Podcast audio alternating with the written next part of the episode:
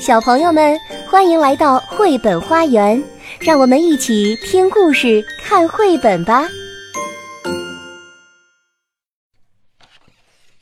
小朋友们，你们好，我是小鹿。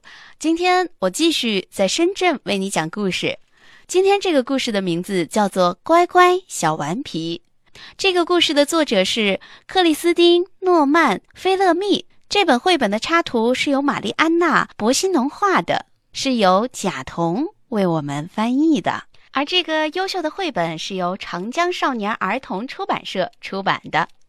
那么接下来这个故事马上就要开始了，小朋友们在听故事的时候呢，要想一想这个故事的小主人公到底是一个小顽皮还是小乖乖呢？好了，故事马上开始。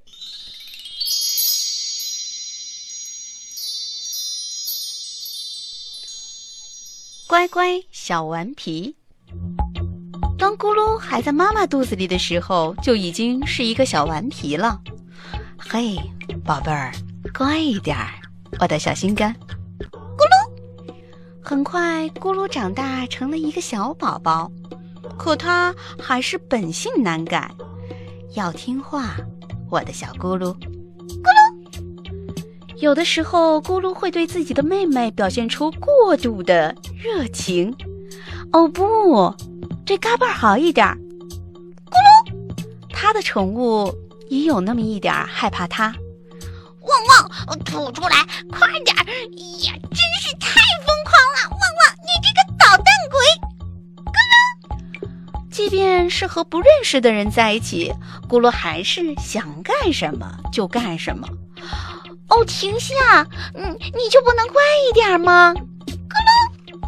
咕噜，要去上学的第一天，妈妈对他说：“亲爱的，从今天开始，你得做一个听话的咕噜。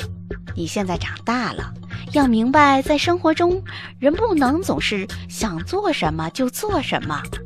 我希望啊，听到别人说我的儿子是一个乖孩子，明白了吗？”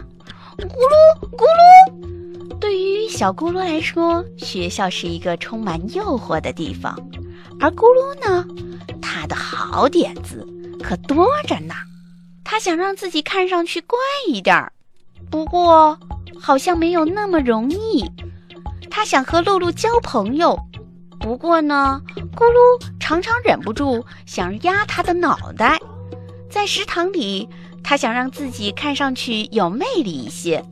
不过，小樱桃姑娘只想安静的吃饭。午觉时间对小咕噜来说可真是不好过，他要不停的确认马丁就在他的身旁。他对漂亮的 Lucy 倒是格外礼貌，因为她长得真的很好看。他也想对红金鱼表示友好，可是这好难。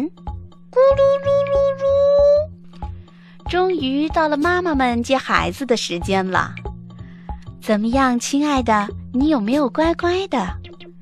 穿裙子的女士向妈妈祝贺道：“哦，你的儿子真惹人爱，加油，小咕噜，你该得到一个吻。”咕噜，咕噜。本节目由爱乐公益出品。